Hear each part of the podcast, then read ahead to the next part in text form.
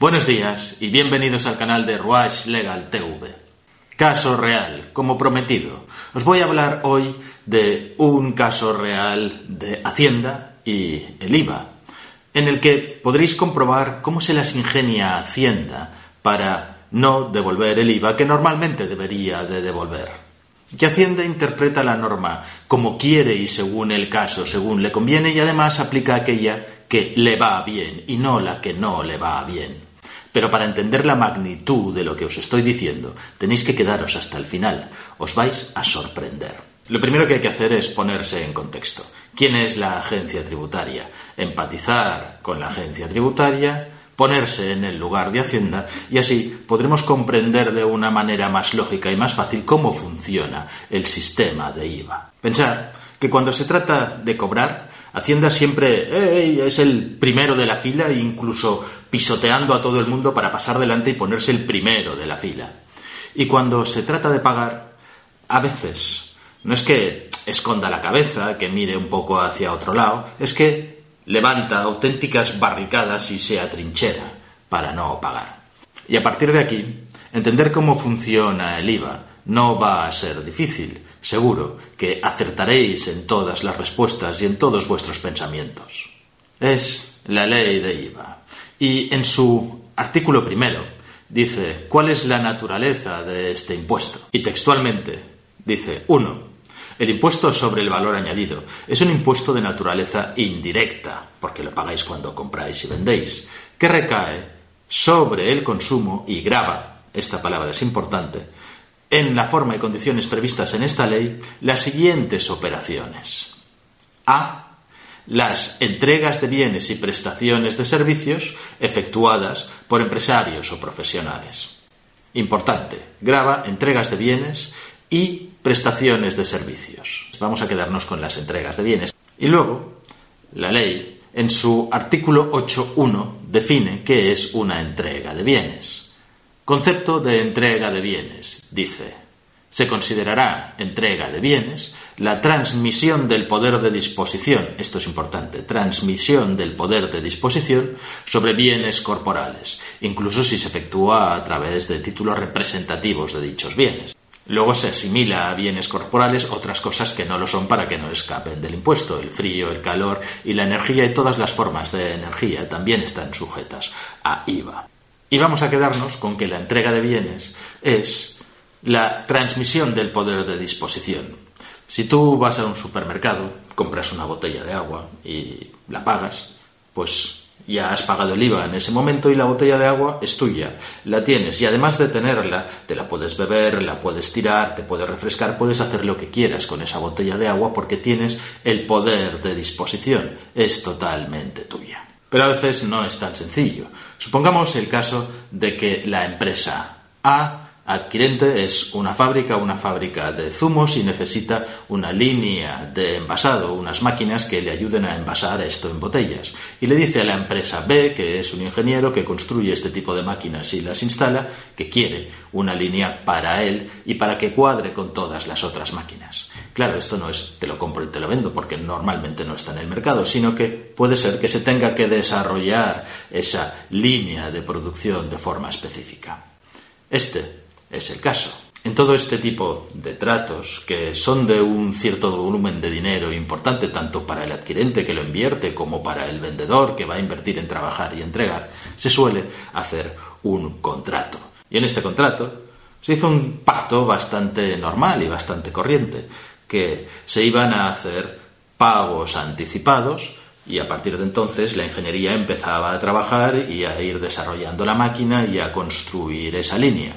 Es decir, a la firma del contrato me pagas un 20% y luego durante seis meses me vas pagando un 5%, de manera que cuando ya me hayas pagado el 50% yo ya tendré terminada la máquina y te la entrego. Y te la instalo y te la pongo a funcionar. La pregunta es, ¿no hay entrega de bienes en todos estos pagos anticipados? No existe, no hay ningún intercambio corporal ni no corporal de nada, simplemente se va financiando la operación. ¿Llevan IVA todos estos pagos? ¿Hay que hacer factura de todos estos pagos? Puestos en el sitio de Hacienda, la respuesta es que sí. Y efectivamente, sí, los pagos anticipados hay que ir facturando y cada uno de estos llevará a IVA. Cuando se produce la entrega del bien, entonces hay que hacer la factura total. Es el momento en el que se devenga el IVA. Pero este no fue el caso concreto. El caso concreto es que después de la entrega el adquirente no quería pagarlo todo de un golpe, sino que quería pagarlo todavía poquito a poquito y durante un cierto tiempo para asegurarse, por ejemplo, de que la máquina funcionaba bien y de que iba a tener la asistencia inmediata y rápida del vendedor si había que hacer alguna reparación o algún cambio de última hora. Y hay un pago aplazado. El vendedor acepta este pago aplazado y dice, después de la entrega de la máquina, me pagas un 20% más y después un 5% durante otros seis meses. Y el vendedor también quiere alguna garantía de que va a cobrar y entonces incluye en el contrato una cosa que se llama reserva de dominio, es decir, no es tuyo, no puedes venderlo porque hasta que no me pagues la última de las facturas aplazadas, todavía la propiedad, no la posesión, la propiedad sigue siendo mía. Algo así como cuando vosotros hacéis un leasing de un coche. ¿Quién lo compra? ¿Quién es el propietario del leasing? El propietario sois vosotros, pero la empresa de leasing hace una reserva de dominio que se inscribe en un registro de bienes muebles, de manera que no lo podéis vender porque existe esta carga. Está reservado el dominio a la empresa de leasing. Y la pregunta es, entonces, ¿cuándo hay que pagar el IVA? Al momento de la entrega, cuando se ha producido la entrega de bienes o conforme se va cobrando. Pues puestos en el lugar de Hacienda, hay que pagar el IVA al momento de la entrega. Hay que hacer la factura completa del otro 50% al momento de la entrega, aunque se vaya cobrando poco a poco. Pero claro, esto tiene dos vertientes. El vendedor tiene que pagar el IVA e ingresarlo ya inmediatamente después de la entrega o en el primer vencimiento de IVA que haya después de la entrega. Y el comprador aunque todavía no lo haya terminado de pagar, puede deducirse ese IVA, porque tiene una factura. Hacienda lo que le gusta es la parte del vendedor que ingresa el IVA, pero la otra parte no le gusta a veces tanto. Cuando el adquirente solicitó la devolución del IVA porque le salía devolver de esta factura, Hacienda empezó una comprobación a ver si es verdad que te tengo que devolver este IVA. Todo empezó diciendo, bueno, pero no está acreditado que la máquina esté instalada, no está acreditado que esté funcionando, que se haya producido esa entrega de bienes.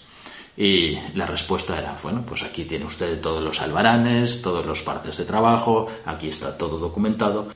Y además pueden venir ustedes a comprobarlo, no hace falta ninguna orden judicial. Como van ustedes a hacer inspecciones y entran en casa de cualquiera para saber lo que les interesa, pues nosotros les invitamos a que vengan y vean que la línea está instalada y está funcionando correctamente. Hacienda vio que por este camino no iba bien y entonces le dio una segunda vuelta de tuerca. Porque claro, también pidió el contrato de compraventa y se le entregó el contrato de compraventa. Y tenía una cláusula. Hemos tachado los nombres de las empresas en cuestión, pero dice que en el contrato de 2016 que se celebró entre adquirente y vendedor, el vendedor se reserva el dominio de los bienes hasta que abone el último de los pagos acordados. Por tanto, solamente cuando haya pagado el importe total del precio adquirirá el pleno dominio de los bienes objeto de este contrato, quedándole expresamente prohibida la venta, la cesión, el arrendamiento o cualquier cosa al adquirente. Bien, lo que os había dicho antes, la transmisión de la facultad de disposición. Claro, la facultad de disposición significa que lo puedes volver a vender, que puedes volver a actuar siendo efectivamente el propietario de todo esto y Hacienda se agarra a este punto como un clavo ardiendo. Y nos dice en sus resoluciones que hay un artículo en la ley de IVA, el artículo 75, que dice que se devengará el impuesto en las entregas de bienes cuando tenga lugar su puesta a disposición del adquirente o, en su caso, cuando se efectúen conforme a la legislación que sea pertinente. Pero sigue diciendo, es la parte naranja. No obstante, lo dispuesto en el párrafo anterior, en las entregas de bienes efectuadas en virtud de contratos con pacto de reserva de dominio o cualquier otra condición suspensiva, se devengará el impuesto cuando los bienes que constituyan el objeto del contrato se pongan en posesión del adquirente. ¿Y entonces cómo interpreta Hacienda este artículo completo? Dice que conforme a la jurisprudencia del Tribunal de Justicia Europeo, esta puesta en disposición tiene que ser con las facultades propias de como si fuera propietario. Y ese como si fuera propietario de entrega de bienes ya va incluido en esto. Claro, a ver, de hecho, el uso de como si fueras propietario ya lo tienes porque te han entregado la posesión y la estás utilizando. Lo único es que tienes alguna cortapisa. No puedes hipotecar ese bien inmueble, no puedes darlo en garantía de nada y no puedes venderlo porque existe esa reserva de dominio. Pero, de hecho, la estás utilizando como si fueras propietario. Y ellos interpretan que esta sentencia dice que como no se ha transmitido la completa propiedad y que como no puede venderlo, no tiene el dominio y no se ha producido la entrega de bienes.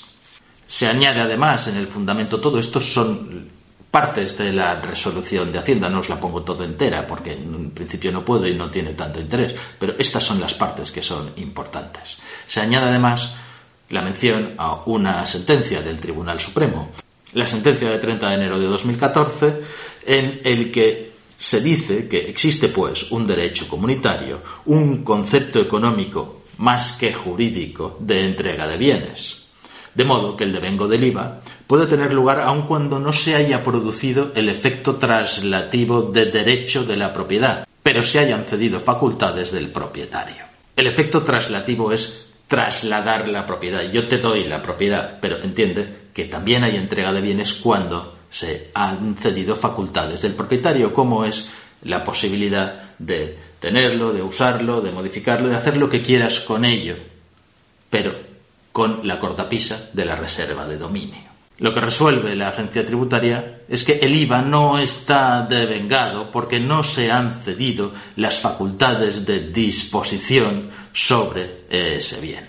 Hacienda interpretaba que el vendedor sí que había entregado el bien y que eh, tenía que pagar, pero que no se lo podía deducir el adquirente, comprador, porque todavía no lo había terminado de pagar y no tenía la propiedad completa por culpa de esta reserva de dominio. Normalmente, el IVA es neutro. Lo que vale para uno es lo mismo que lo que vale para otro, para el comprador y para el vendedor, porque el devengo, el hecho de entregar, es único y es uno.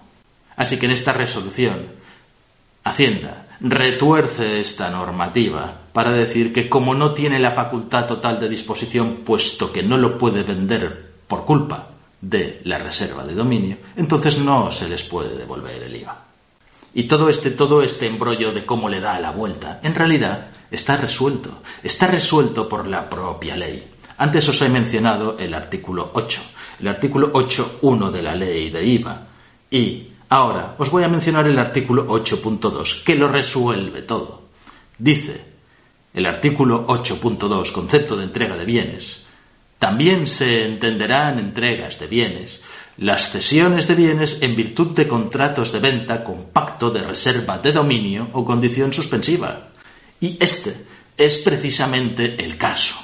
Está resuelto. Es una entrega de bienes, según el artículo 8 de la ley. Y como entrega de bienes se ha devengado el IVA y ya se tiene que poder devolver. Pero en todo el expediente, Hacienda ignora que existe este artículo 8.2. ¿Por qué? Porque no quiere devolver el IVA. Y por eso, todo este embrollo de jurisprudencia mal entendida y entendida al revés. Cuestiones éticas y morales aparte y de cómo debería actuar la hacienda pública, que es un servicio público. No se dan cuenta del daño que esto hace a nuestra economía.